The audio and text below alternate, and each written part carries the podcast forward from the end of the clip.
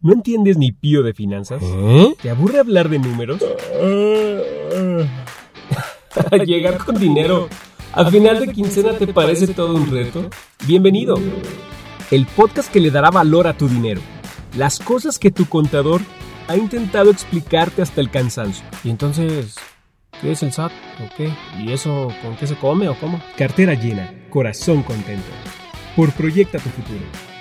Este tercer episodio de Cartera Llena, Corazón Contento. Soy Dana Lecuona y me da mucho gusto estarlos acompañando el día de hoy. Muy bien acompañada, por cierto, por el coach Fernando Andrade. ¿Cómo estás, Fer? Bienvenido. Muchas gracias, Dana. Muy contento de estar aquí el día de hoy platicando contigo, platicando con todos ustedes sobre temas muy interesantes, muy importantes para todos nosotros. Gracias por la invitación, Dana. Exactamente. No, hombre, muchas gracias a ti por acompañarnos y como tú lo comentas, temas muy interesantes, que lo mejor de todo es que son explicaditos con peritas y manzanas para que personas como yo y a lo mejor como las que nos están escuchando no entendemos ni pío. De finanzas, de números, de nada en la vida, llegamos al final de quincena rascando la cartera, rogándole a la lavadora porque nos regale unos billetitos o algunas monedas. Así que bueno, hoy está buenísimo el tema. Bueno, todos los días, ¿verdad? Pero eh, en especial eh, tenemos una controversia eh, el día de hoy. Los créditos, Fer. Los créditos son del diablo, son buenos, no lo son. Existe por ahí expertos en finanzas que dicen que sí, que son excelentes, y expertos en finanzas que dicen que no. Por ejemplo, acá en Proyecta, pues nuestro pensamiento, nuestra filosofía es que no, o sea, evitar los créditos en su máxima posibilidad, ¿no? Pero en particular vamos a estar hablando de dos, crédito IMSS o Infonavit. ¿Cuál es el menos peor, Fer? ¿Cuál es el menos peor? Bueno, mira, para abordar este tema, muy interesante como tú comentas, yo, yo pienso que sería importante empezar a platicar o a explicar qué es en realidad el crédito, porque como tú bien dices, hay algunas personas que comentan que el crédito es algo beneficioso, es algo bueno para la estructura financiera, digamos, de una persona o de una empresa. Y hay algunos otros incluso que están completamente del otro lado, ¿no? Piensan que es del diablo, piensan que los créditos no, se, no deberían de existir, pero entre que si son peras o que si son manzanas, primero lo principal, me gustaría empezarte a platicar qué es el crédito en realidad. ¿Te parece? Va, me parece perfecto, porque yo creo que inclusive, inclusive, inclusive habrán algunas personas que no sepan que es un crédito. O sea, lo escuchamos por todos lados, que si te sacaste un carro a crédito, que si la casa a crédito, que si el crédito en el súper, y tal vez no entendemos o, o a ciencia cierta qué, qué, qué son estas cosas, ¿no? ¿Qué rayos con el crédito? ¿Cómo se come prácticamente, no? Exactamente. Pues, pues muy bien, mira, este tema tan, tan mentado, ¿no? Tan mencionado, controversial, en realidad es un tema que, con el cual nosotros vivimos todos los días. Como tú bien dices, en la sociedad o la percepción que existe allá afuera es el crédito o el financiamiento es un vehículo que te permite a ti de manera acelerada llegar a cumplir ciertos objetivos, vamos, a corto, uh -huh. a corto plazo, vamos a ponerlo de esta forma. Sin embargo, ¿qué hay detrás del crédito? De entrada hay que comprender una cosa, para todas las personas que están pensando tramitar un crédito para lograr un objetivo, tenemos que entender lo principal. El crédito es un negocio, ¿vamos? Y el negocio claro. se lo lleva la persona que presta. Incluso hay muchas personas que hablan sobre este nuevo esquema de esclavitud, que ya ha existido desde hace muchísimos años, en donde, si lo analizamos de esta forma, quien te presta se convierte en el amo y el deudor se convierte en el esclavo. ¿Por qué? Oye, qué fuerte, Fer, no inventes, está, está cañón estacionarlo de esta manera. La verdad es que, bueno, eh, la realidad como es, vamos, o sea, al final de cuentas tú te comprometes a realizar el pago de un, de un capital que se te prestó, más un interés, porque evidentemente este es el negocio, y si dejas de pagar, hay poder legal en el cual puedes llegar a comprometer tu patrimonio, tu estabilidad personal, familiar, y entonces aquí el crédito se convierte en una situación donde la esclavitud ya viene a ser un problema o un factor. Claro. Este, y este, digo, algunos, algunos autores o algunos, este, sí, algunos autores, autores comentan que es una de las nuevas formas de esclavitud. Antes, o la pregunta aquí es, antes este, se vivía una esclavitud, digamos, en la época de los egipcios, vamos, donde estaban los amos y evidentemente los esclavos tenían que trabajar para poderse ganar pues una parte o un estilo de vida por, que no les permitía salir de ahí. Lo curioso de esto es que los esclavos para poder salir de la esclavitud tenían que pasar situaciones muy, muy complicadas. Pero básicamente si nacías esclavo, te mantenías esclavo, tus hijos eran esclavos y así sucesivamente. ¿Qué es lo que pasa el día de hoy con el crédito? Detrás del crédito hay una maquinaria bastante bien pensada por parte de, obviamente, de, de transnación, de bancos internacionales, que lo que buscan es, este, pues obviamente, enriquecerse cada vez más. Entonces, el crédito es un negocio. El negocio va para la persona que te presta el dinero. Y ese dinero te lo prestan con una tasa de interés con relación al riesgo que está asumiendo esta persona o esta institución, vamos a llamarle así. Ahora, el crédito bien lo podemos utilizar para alcanzar estas cosas que de entrada no nos hemos ganado con dinero que tampoco hemos generado. Evidentemente, por eso tenemos que pagar. Claro, es súper importante eso que estás mencionando, ¿no? en realidad, pues es un dinero que no tenemos, o sea, nos estamos haciendo de un producto que ni siquiera es nuestro a, a definición porque no lo hemos pagado, o sea, recibimos un préstamo tal vez no físico, pero una tarjeta de crédito, pues te, te pagas una televisión de 15 mil pesos con un dinero que no tienes, o sea, que sacaste de la tarjeta y que lo vas a tener que pagar con algo que tampoco tienes seguro. O sea, tal vez el día de mañana no tengas para esa mensualidad o esa anualidad o esa semanalidad o como se diga, ¿no? Tienes toda la razón. Uno de los coaches aquí en el despacho comentaba lo siguiente. El crédito, eh, vamos a trabajarlo como un hecho y un supuesto, ¿vamos? El hecho es que vas a pagar ese dinero, ¿vamos? Claro. Y el supuesto es que vas a tener para pagarlo. Y lo curioso es que lo que siempre se cae es el supuesto. ¿Por qué? Porque nosotros estamos sujetos a situaciones o vicisitudes de la vida que muchas veces pueden llegar a comprometerse nuestros ingresos y el crédito se va a mantener ahí, ese no va a desaparecer. Entonces, vamos a estar trabajando siempre con un hecho y un supuesto. Y chécate este dato, mira, según análisis, cerca del 30% del dinero que pasa por tus manos a lo largo de tu vida, para una persona que mantiene una estructura de deudas o de créditos, ese 30% se destinará para pago de intereses. Imagínate que tú generas 10 millones de pesos a lo largo de tu vida. Eh, y de esos 10 millones, 3 millones de pesos los destinaste únicamente a pago de intereses. ¿Te gustaría? O sea, de, puros intereses, ni siquiera estamos como eh, calculando las cosas que me compré a crédito. O sea, eso viene siendo los puros intereses. De dinero que vas a perder y ya nunca mm. vas a regresar. A, la basura. Vamos, directamente a la basura o a la persona que se convirtió en tu, en tu ah, claro, el prestamista o prestador o como se diga, pues más que feliz, ¿no? Correcto, correcto. Ahora, hay una falsa percepción en algunos conceptos con relación al crédito. De entrada, la mayor parte de las personas te van a decir que el crédito es un motor para generar riqueza.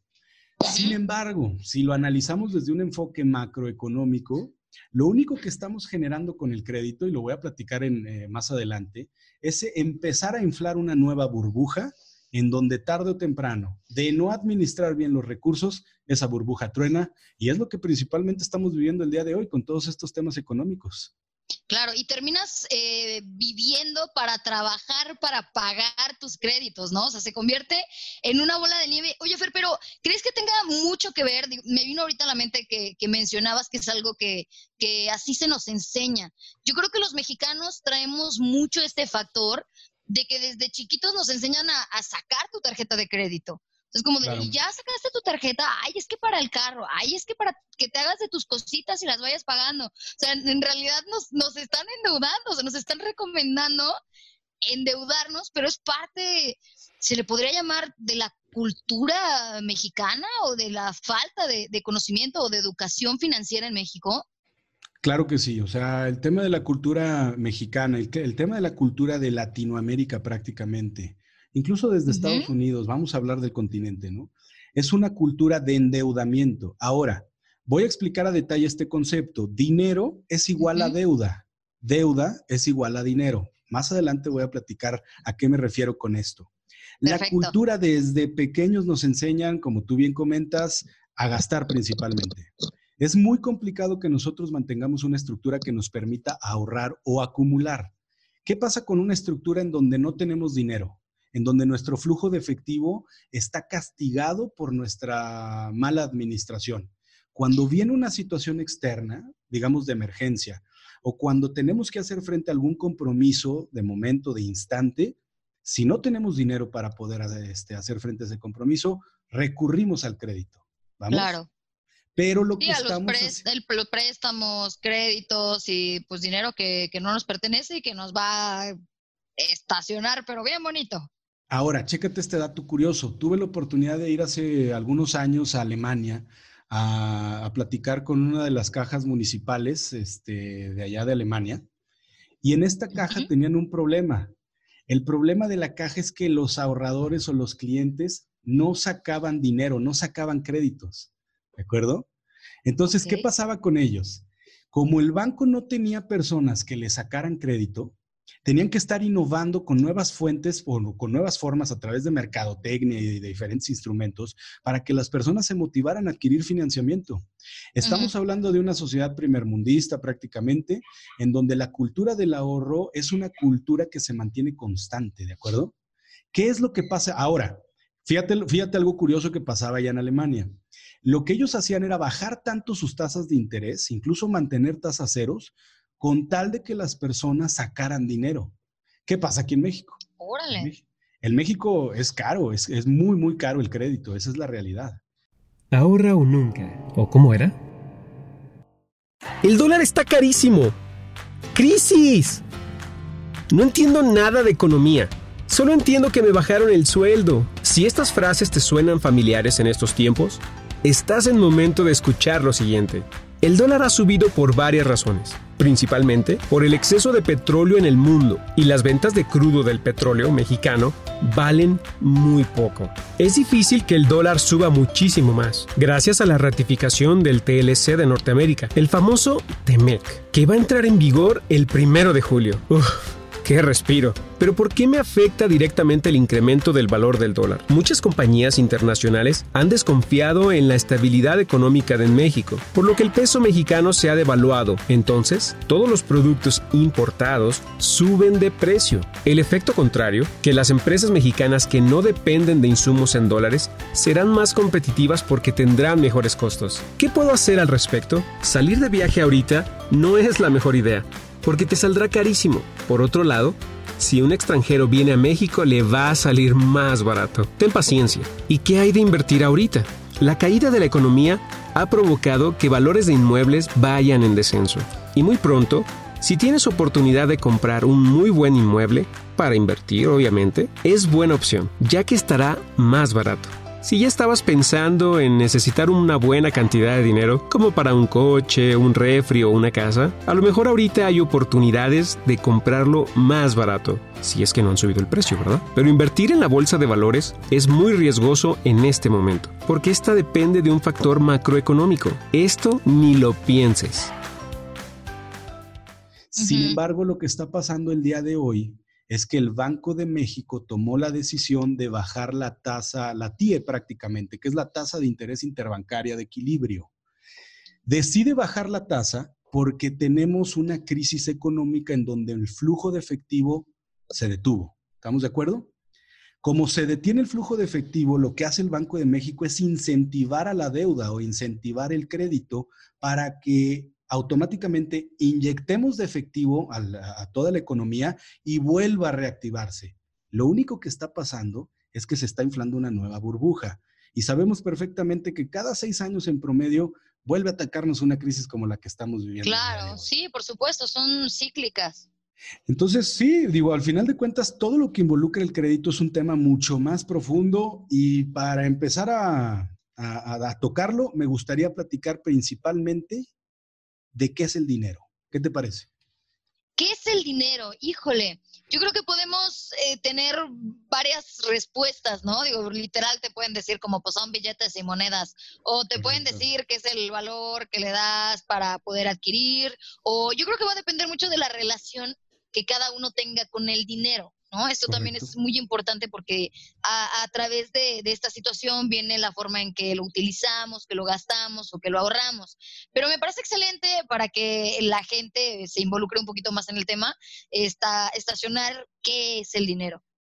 Prácticamente, bueno, mira, el dinero es todo bien o todo activo que es aceptado como un medio de pago por todas las personas que participamos en una economía para hacer nuestro intercambio de bienes y servicios, ¿vamos? Y pues obviamente cumple con funciones básicas como que lo puedes contar, lo puedes transferir, lo puedes depositar, lo puedes invertir, etcétera. Y puedes cambiar diferente, tener diferentes denominaciones. Entonces, para fines prácticos, el dinero es todo lo que puedo utilizar y que es aceptado en un sistema económico como medio de pago para adquirir mis bienes y servicios. ¿Vamos? Sin embargo, sin embargo, hay un gran misterio, hay grandes misterios este, detrás también del uso del dinero y que predominan en la sociedad y nosotros prácticamente no nos damos cuenta de cómo utilizarlo.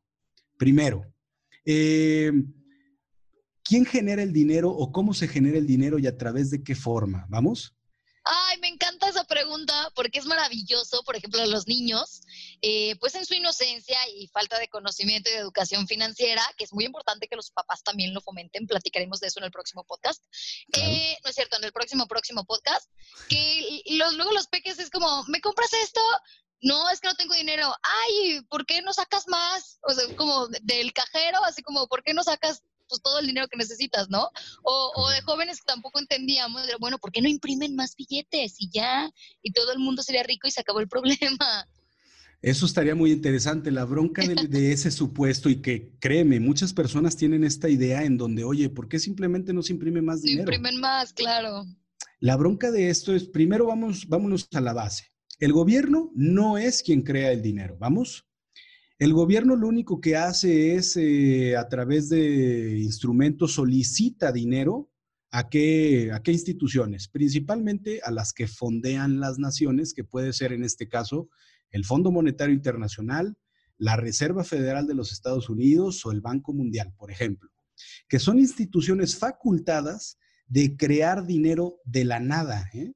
¿Te das cuenta? O sea, lo que pasa con este tipo de personas es que de la nada crean dinero y este dinero lo meten a circulación en los países para que puedan financiar sus operaciones. Ahora, la pregunta es, ¿quién les dio el poder de crear dinero de la nada y qué implicaciones macroeconómicas, incluso microeconómicas, tiene el que tú estés creando el dinero a partir de la nada? ¿Estás de acuerdo? Sí, claro. ¿Qué hace, Ahora, la casa de moneda. La casa de moneda tampoco crea el dinero. Únicamente la casa de moneda lo que hace es agarrar una proporción, y digo una proporción porque te sorprenderías que únicamente el 3% del dinero que se encuentra en circulación, de todo el, de todo el, del 100% del dinero que existe, únicamente el 3% está en circulación a través de papel, vamos, de monedas. Ah, ya, ok, físicamente, ajá. Físicamente, el otro 97% se encuentra en computadoras. Lo que hace la casa de moneda, sí, no, y las implicaciones son altísimas, porque obviamente al día de hoy, este, quienes controlan evidentemente toda esta información, pues son personas o instituciones macro, macro, vamos, grandísimas. Entonces, la casa de moneda lo único que hace es imprimir un pequeño porcentaje de los billetes que nosotros tenemos en nuestra cartera, pero la realidad es que la fortaleza económica se encuentra en los bancos, en los ordenadores, en las computadoras. Ahora, ¿quién crea el dinero? El dinero básicamente lo crean los bancos. Son instituciones que prácticamente, como todos conocemos, controlan muchas de las decisiones que nosotros tomamos a nivel personal, te sorprendería esto, como a nivel también empresa. ¿Por qué? Un banco lo que quiere hacer evidentemente es generar riqueza, vamos, ese es el negocio del banco. Claro. La, riqueza la genera a través de los préstamos que otorga con el interés eh, adjunto que lleva cada préstamo. Y el banco conoce perfectamente la psicología de los seres humanos. Chécate esto. Haz de cuenta, vamos a platicar de dos tipos de cerebros diferentes. Está el cerebro reptiliano, vamos, nuestro cerebro, nuestro cerebro primitivo y está el cerebro, la neocórtex, ¿no? El cerebro, eh, la corteza prefrontal, que es donde nosotros formulamos los pensamientos, donde, nosotros podemos razonar y planear a futuro, ¿vamos? Ok. Y el cerebro primitivo es el que únicamente nos hace mantenernos seguros y reaccionar de manera instintiva, de manera emocional. Es donde se fabrican nuestras emociones. Y alejados del fuego, como quien diría. Aléjate del fuego porque te vas a quemar, este, correcto, ¿no? O rápido vete a comer porque te vas a morir de hambre. O sea, claro, supervivencia. Es la supervivencia, ahí lo tenemos. Como los seres humanos, bueno, el cerebro este, reptiliano es 10 veces más fuerte que el cerebro, que la corteza prefrontal. Quiere decir que tomamos muchas veces decisiones con base en nuestras emociones y son tan fuertes que aunque sean ilógicas, nos vamos a ir de boca este, para eso. ¿De acuerdo?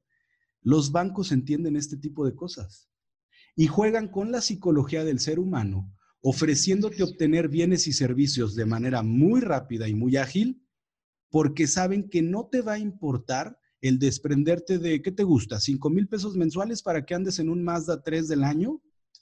¿Qué pasaría si... Sí, por supuesto. ¿Qué pasaría si yo llego contigo ahorita y te digo, oye, Dana, ¿cuál es tu carro de ensueño? Donde te sentirías así realizada, donde te sentirías. Ay, yo sí lo tengo, qué triste. ¿Cuál es? ¿Cuál es? No, es un Ibiza Rose Gold. ¿Cuánto, más o menos, en cuánto está ese carro? No tengo idea. La verdad es que ni siquiera lo he buscado porque es una cantidad que no, o sea, no soy fan de, gastar tanto dinero en ese tipo de cosas. Mejor prefiero mi carrito de segunda mano, que me salió bastante baratito, pero pues ese vendría siendo el carro de mis sueños. Yo pensaría unos 150, 200 mil tal vez. Vamos a ponerle unos 200. ¿Qué pasaría si llego yo contigo y te digo, Dana, tengo tu carro de ensueño, está estacionado allá afuera, este, dame 200 mil pesos? No, chavo, pues ¿de dónde quiere que lo saque, da? Ahora, ¿qué pasaría si llego y te digo, ¿sabes qué, Dana? Tengo tu carro de ensueño acá afuera. Únicamente dame un paguito inicial de unos 25 mil pesos, que no representa ni el 10%, que representa el 10%, y veme dando paguitos mensuales de unos 3, 4 mil pesos durante un periodo de tiempo que no te interesa en realidad porque tú ya estás pensando en tu carro y que está allá afuera y que lo puedes pagar. Claro, y ya con las llaves en la mano y todo, sí, te hacen un coco watch impresionante. Entonces, lo importante que hay que entender del crédito es que principalmente ataca nuestras emociones. Y también te, te, sorprendería el hecho de que incluso personas que piensan que el crédito lo van a utilizar para producir y generar más riqueza, también ellos toman decisiones con relación a emociones, lo cual lleva a utilizar créditos o financiamientos en cuestiones que al final terminan perdiendo dinero. Pero eso es todo lo que hay detrás de la psicología del crédito. Vamos a platicar un poquito de la historia que hay detrás de, todo este sistema. ¿Te late? Oye, oye, Fer, pero entonces me vas a dar el carro o no? Pues el carro ya está afuera, nada más necesito 20 mil pesos y un compromiso de pago, ¿no? Maldita sea. Si tú lo tienes de una vez, firmamos y te vas este, en tu carro nuevo con, este aroma.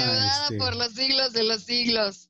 Por lo menos unos cinco años vas a estar comprometida en donde tu estructura va a haber adquirido un nuevo pasivo y ese pasivo te va a restar liquidez.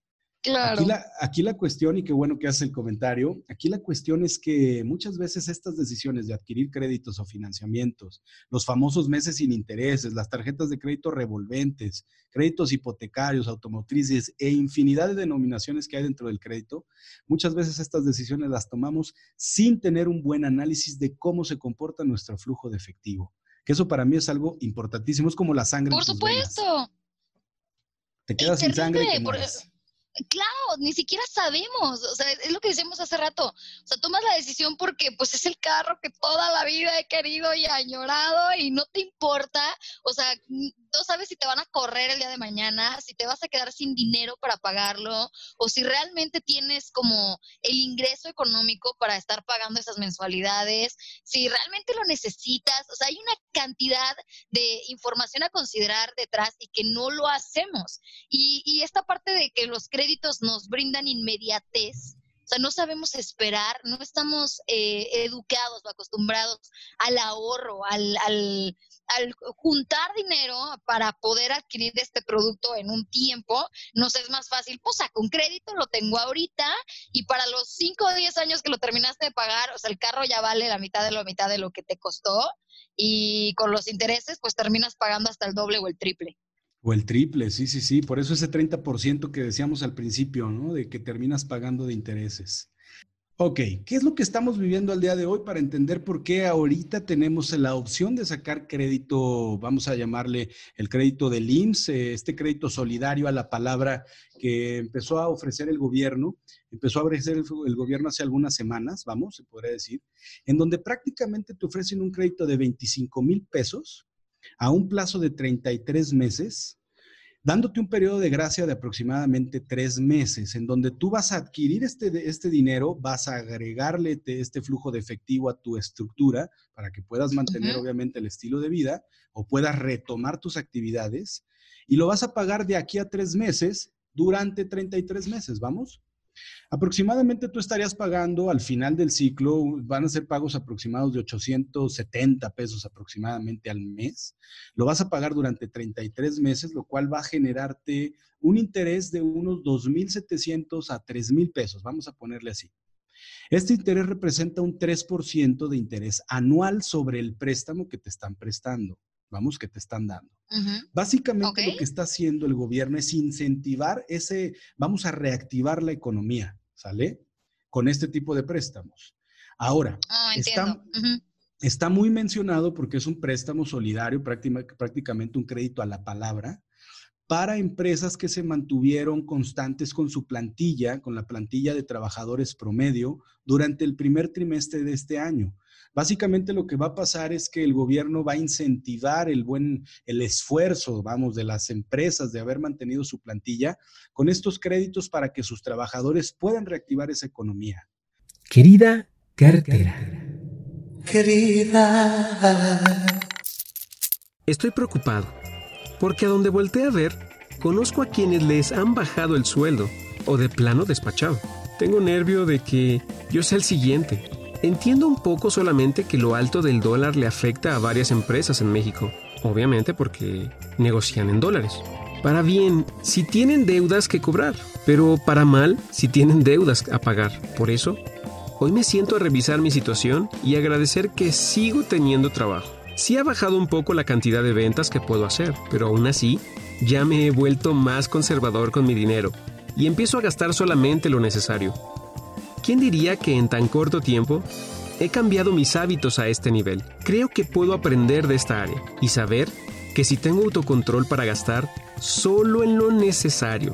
Quién sabe cuánto tiempo estaremos en estas, pero mejor estar precavido. Espero que mis cambios de hábitos permanezcan, que sí he logrado bajar mucho mis gastos. Y es cierto, y es cierto que hacen falta días malos para darte cuenta de lo bonitos que son el resto.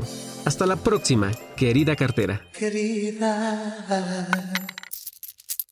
Hay que ver diferentes situaciones. ¿Por qué el Banco de México, por qué el gobierno se da la oportunidad al día de hoy de ofrecer este tipo de préstamos a una tasa de interés baja?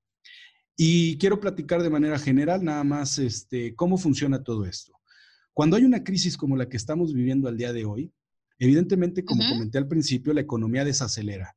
Al momento de que hay una desaceleración económica, las personas dejan de adquirir los bienes y servicios que están acostumbrados a adquirir de manera regular. Automáticamente deja de haber flujo de efectivo y las empresas que tenían compromisos de pago de cualquier tipo, al no recibir ingresos porque no están teniendo producción o no están vendiendo, se ven en la necesidad de cerrar que es lo que vimos en muchas de las empresas o en muchos de los negocios que con mucha pena tuvieron que cerrar o cayeron en bancarrota. Ahora, esta burbuja no se vino a generar de, por el coronavirus. Este tema de sobreendeudamiento y de tener muchos compromisos de pago se viene trabajando desde hace varios años. ¿Qué es lo que pasa? Una vez, una vez que te corto tu fuente de ingresos, como no traes una buena estructura, como no tienes un fondo de emergencia y no estás preparado ni siquiera para un mes de recorte en tus ingresos, truenas. Y lo principal que hace la gente es vender activos o adquirir financiamientos, ¿de acuerdo? Como no hay flujo de efectivo, o sea, como no hay flujo, no hay dinero ahí en circulación, lo que hace el gobierno de manera inteligente es incentivar otra vez para que las personas vuelvan a reactivar ese movimiento. Y lo hace a través de estos, vamos a llamarle créditos. Los créditos automáticamente el Banco de México baja la tasa de interés para que los bancos, este, vamos a llamarle estatales o locales, puedan prestar a su vez a una tasa de interés más baja. El mercado piensa que como es una tasa de interés baja, es una grandísima oportunidad. Sin darse cuenta, sonaría como tal. Es una grandísima oportunidad, pero sin darse cuenta que sus compromisos siguen y lo único que están haciendo, volvemos a lo mismo, es agregar otro pasivo a su estructura. Aunque sea un pasivo barato, pero ese pasivo vuelve a inflar la burbuja que al cabo de unos seis meses o un año vas a tener la necesidad, por no mantener una buena estructura, de sacar otro crédito. Y cuando lo saques, estará más caro. Y entonces vas pagando crédito sobre crédito, ¿vamos? ¿Qué onda con eso? O sea, sacar un crédito para pagar otro crédito. Generalmente pasa. Oye, nos echamos encima el problema. Nos echamos encima el problema, pero todo parte por la mala estructura. Ahora, claro. ¿Qué onda con las personas que pueden, que, mantienen una buena estructura, que pueden estar acumulando constantemente y que tienen un fondo de emergencia? Llevamos casi tres meses de situación económica complicada, ¿vamos? Para aquellos que tengan su fondo de emergencia, estos préstamos no van a significar absolutamente nada, no los necesitan, porque ya se empieza a ver cómo se reactiva la economía, las fuentes de ingresos se empiezan a reactivar y vuelvo a retomar otra vez el ingreso que yo tenía desde hace tiempo y no tuve que utilizar financiamiento. Entonces, vamos a poner en contexto, el crédito que están dando el IMSS es un crédito para reactivar la economía, este crédito solidario la palabra, con una tasa de interés muy baja que únicamente debe, van a tomar las personas que no tienen una buena estructura para poder continuar. Aunque se escuche frío y se escuche feo, esa es la realidad. Porque quien tiene una buena estructura no se apalanca. Vamos, los grandes millonarios no trabajan con base en deuda, cuidan su dinero para acumularlo y tener más dinero que lo metan a invertir y entonces generen todavía más dinero, pero juegan con Sí, por supuesto, no, me imagino a un Slim sacando su crédito para una televisión, o sea, llevar una estructura financiera impresionante. Uno de los consejos que dan es que para las personas que quieren tener éxito económico, se mantengan, si tienen pocos ingresos, vivan con eso, ¿no? Con menos de lo que tienen. Cuando crezcan sus ingresos, sigan viviendo en escasez. Y cuando crezcan aún más, sigan viviendo en escasez. O sea... Sí, como si estuvieran en bancarrota siempre. Manténganse en bancarrota siempre, porque si pagas el precio el día de hoy, vas a poder pagar cualquier precio el día de mañana. Ahora. Sí, estamos acostumbrados a gastar hasta el último peso que llega a nuestras manos. Y más con los créditos. Y más, ya, ya, ya nos aventamos. La tarjeta de crédito, este, lo único que hace es agregarle un, un, un, este, un mes más a tu, a tu forma de pago. Vamos, si te pagan 12 meses al año, lo que haces con la tarjeta de crédito es aparecer de la nada un, un treceavo mes, ¿sale? pero siempre vas hacia, vas debiendo más, vamos, vas debiendo, vas debiendo. Nunca puedes llegar a consolidar o a estructurar completamente toda tu deuda si simplemente no dejas de pedir préstamos. Ahora, nada más por último, ya para poder concluir, porque se nos acaba el tiempo, este, el crédito de Infonavit. Ya platicamos de manera general cómo funciona el crédito del IMSS y cuál es el objetivo principal detrás de todo este rollo. ¿Qué pasa con el crédito de Infonavit o el crédito hipotecario? Resulta que puede llegar a ser una de las fuentes de financiamiento más baratas, porque estamos hablando de un financiamiento que puede ir arriba de los 500, 600, 1 millón, 2 millones de pesos para adquirir un bien inmueble. Entonces, los analistas de riesgo de este tipo de créditos dicen, ¿cuál es la probabilidad de que una persona me deje de pagar un crédito que, para su casa, un crédito hipotecario? pues es una probabilidad muy baja, porque antes dejo de comer que pierdo mi casa casi casi. Y esa es la cultura del mexicano. Prefieren Sí, es lo que te iba a decir. También tenemos esta cultura de cómprate tu casita, que tengas que dejarle a tus hijos, o sea, será todo, o sea, podemos perder todo en la vida, pero la casita es la, casita para el mexicano.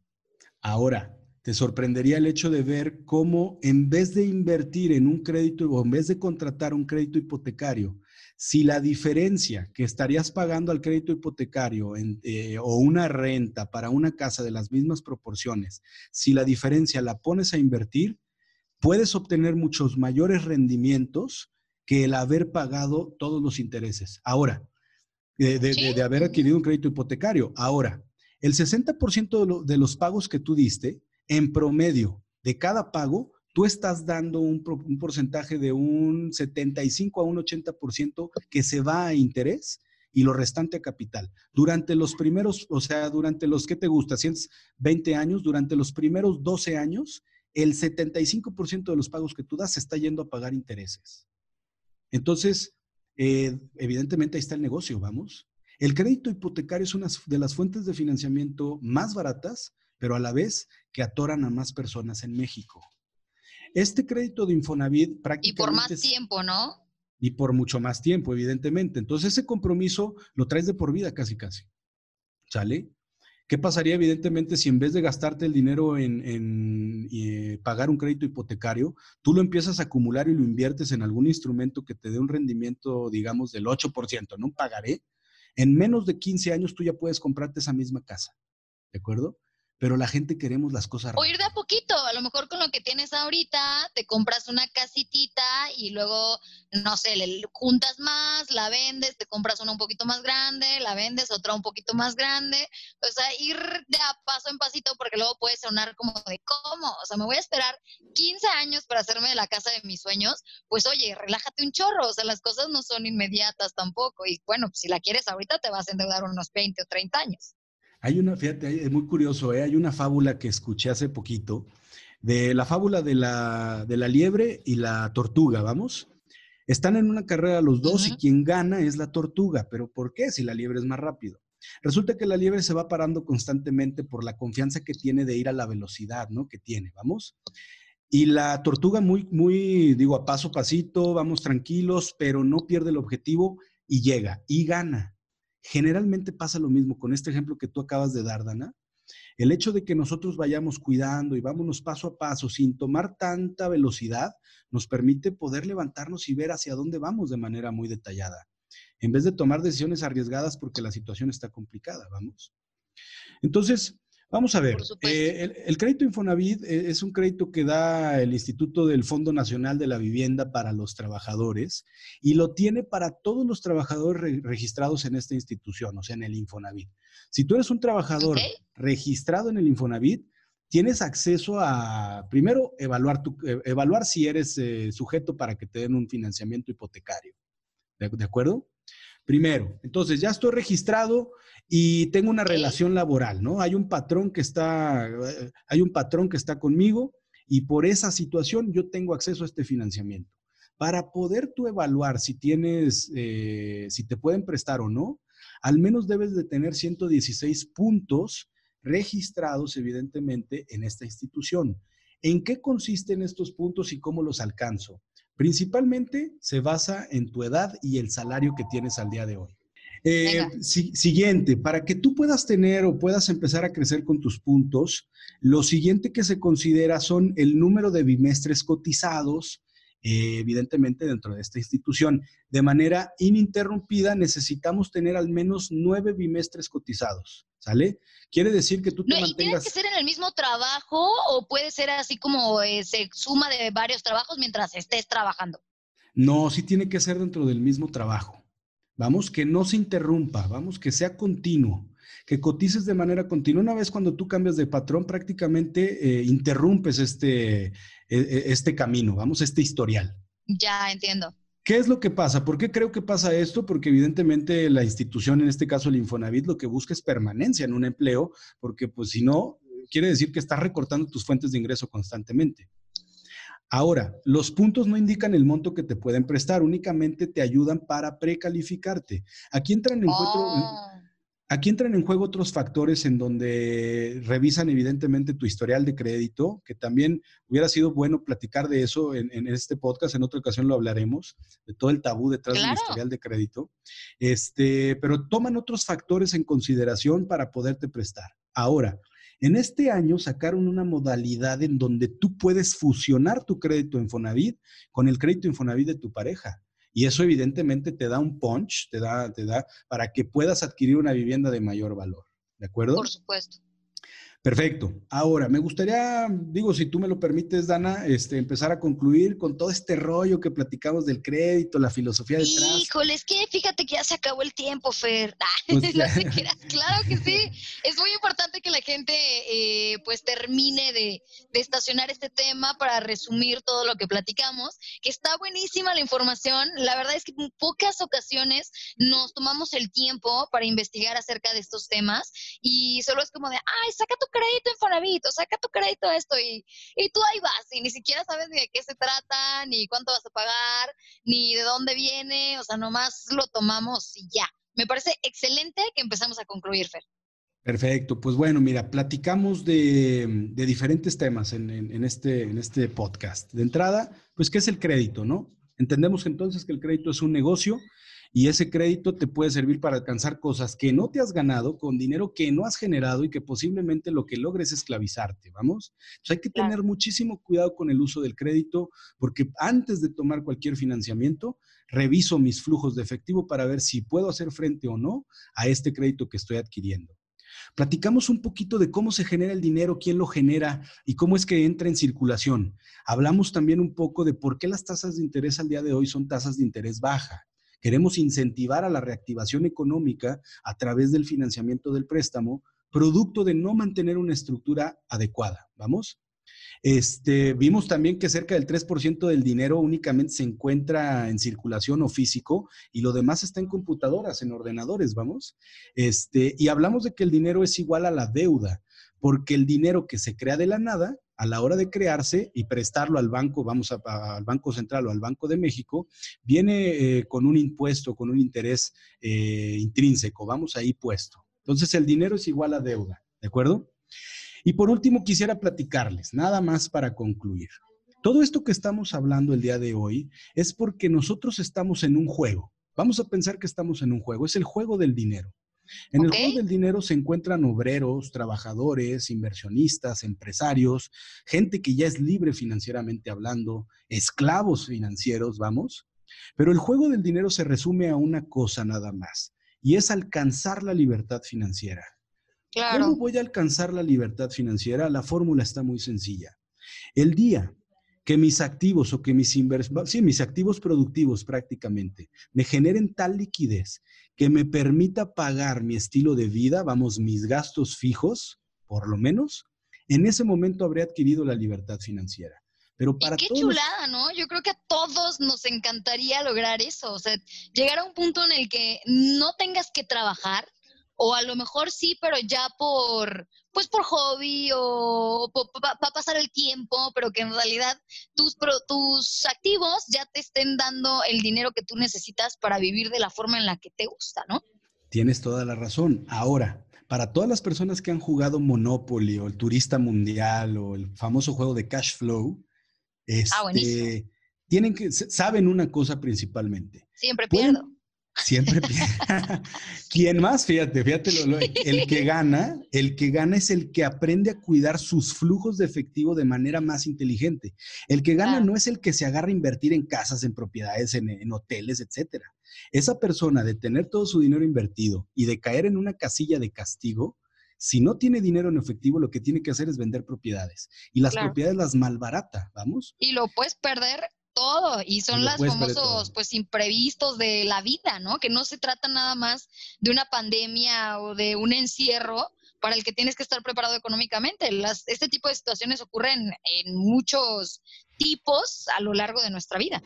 Tienes toda la razón. Entonces, yo los invito a todos este, a que revisemos, nos pongamos a analizar un poquito qué tan necesario es adquirir un crédito, un financiamiento para poder hacer frente a la situación que tengo el día de hoy. El hecho de que tenga que adquirir un financiamiento obedece a que tengo una buena o una mala estructura. Y antes de tomar la decisión para adquirir un crédito, revisemos primero cómo están nuestros flujos de efectivo al día de hoy, o sea, cuánto dinero tengo líquido disponible y cuánto dinero voy a tener el día de mañana de adquirir una responsabilidad como la que estoy adquiriendo. Porque si la adquiero por emoción, automáticamente el día de mañana puedo verme en un problema en donde la esclavitud ya sea un factor que me obliga a levantarme todos los días, no para vivir experiencias nuevas, sino para trabajar y pagar lo que tengo de deuda.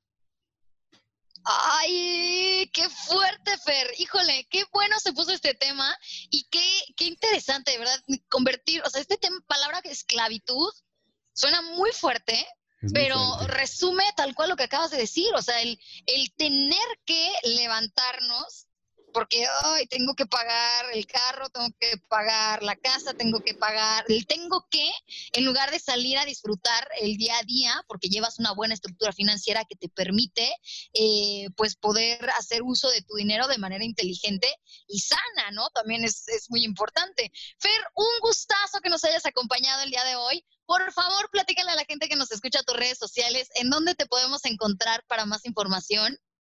Mira, me pueden encontrar en Facebook como Coach Fernando Andrade. En Facebook me pueden encontrar. Constantemente estamos cargando contenido dentro del despacho, contenido para empezar a dominar diferentes temas con relación a la administración financiera, muy interesante. Y pues evidentemente me pueden encontrar aquí también en la página de, de Proyecta tu Futuro pueden, este, pueden encontrarme si quieren platicar, etcétera, rebotar algunas ideas que les haya gustado lo que les acabo de platicar hoy o no les haya gustado y quieran debatir. Yo estoy para ustedes porque me encanta lo que hago y me encantaría todavía más que México fuera una sociedad libre de deuda y con educación financiera, por supuesto. Muchísimas gracias, Fer. Yo también me despido, invitando a todos los que nos escuchan a visitarnos a través de las redes sociales de Proyecta Tu Futuro, patrocinador oficial de Corazón, Cartera Llena Corazón Contento. Mira, de lo impresionada que me dejaste, ya lo ando diciendo mal. Facebook e Instagram nos encuentran como Proyecta Tu Futuro y la página, como lo dice Fer, www.proyectatufuturo.com, donde pueden encontrar blogs, contenido divertido y todo lo que ustedes necesitan para fomentar su educación financiera. Yo soy Lecuona y nos escuchamos en el próximo episodio. Chao, chao. ¿Ya te quedó más claro? no te preocupes. Nos escuchamos en dos semanas. Con más, información, que te ayudará a no terminar viviendo con tus papás a los 40. O, bueno, que dejes de hacerlo. Cartera llena, corazón contento. Por Proyecta tu futuro.